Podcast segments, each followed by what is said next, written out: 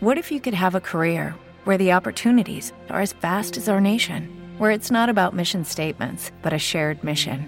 At U.S. Customs and Border Protection, we go beyond to protect more than borders from ship to shore, air to ground, cities to local communities. CBP agents and officers are keeping people safe.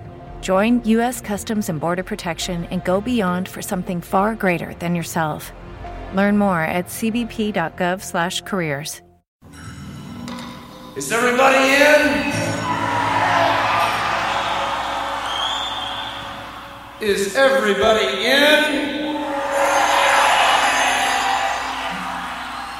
Is everybody in? The ceremony is about to begin.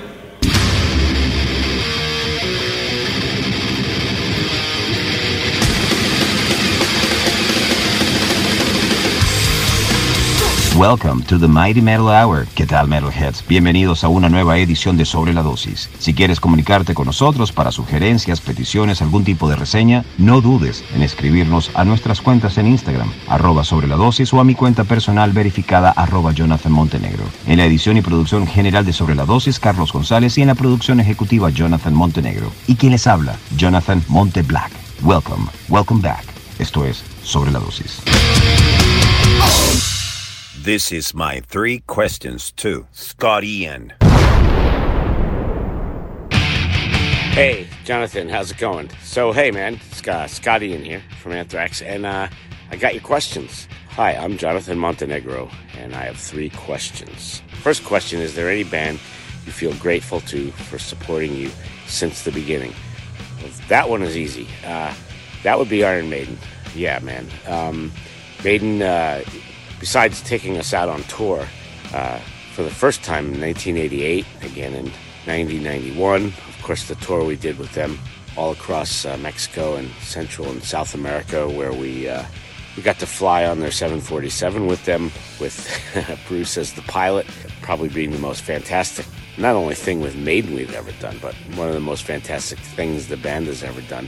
Um, yeah, Maiden was there from the beginning, even when we were just kids going to shows uh, even before then the band was before Anthrax was really anything, and they were always supportive and always tell you to keep you know keep working at it and keep going at it and keep breaking down doors and uh, you know yeah uh, Steve Harris was always just such a great um, cheerleader for us. Steve Harris was standing on the side of the stage.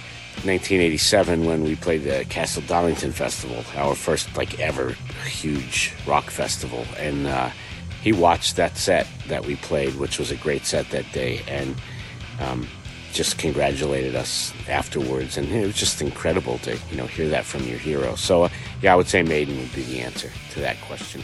My first metal record, question two, your first metal record. Well, I guess you could argue would be the first time I bought a Sabbath album, right? Because probably you know the Godfathers of metal, or uh, so you know maybe it would be um, the Paranoid record or I'm trying to think what's the first Judas Priest album I bought. That probably would have been Unleashed in the East, maybe, if I remember correctly. So one of those two. You know, I, I, I don't consider ACDC a metal band, so I'm not not counting that, nor Kiss or a whole bunch of other groups. But if I if I'm really going to be picky about it, I, I'm going to say Judas Priest. Probably, I think it was Unleashed in the East. Might have been the first one I bought from them. And uh, any memories? Question three: Any memories of your friendship with Dimebag Darrell that you would like to share? Well, I mean, I had almost 20 years of memories with Dime, but uh, almost 30, right? I don't remember. We met in probably 85 or 86, right? Yeah, almost 20 years. Yeah, I mean, hanging out with Darrell was always a blast. Let's put it that way. I mean whether you would just be in mellow and, and, and having a quiet drink, which wasn't too often, or you know the full blown raging that everybody's familiar with. It was always always a great time. You know, for me, some of the little moments for me hanging with him, just seeing him like pick up uh, some guy on the street's acoustic guitar and like ask the guy if he could play it. And just stand there in the street with an acoustic guitar playing and going, "This, there's my future right here," um, and just ripping it up. You know, uh, just I don't know, so many. There's so many. He taught me how to drink in the '90s. Literally had my first whiskey with him, and it all went downhill from there. No, I'm kidding. But anyway, uh, he was a great dude, just an awesome guy, and, and uh, miss him all the time, as we all do. So, hey, Jonathan, thank you for the questions. Cheers.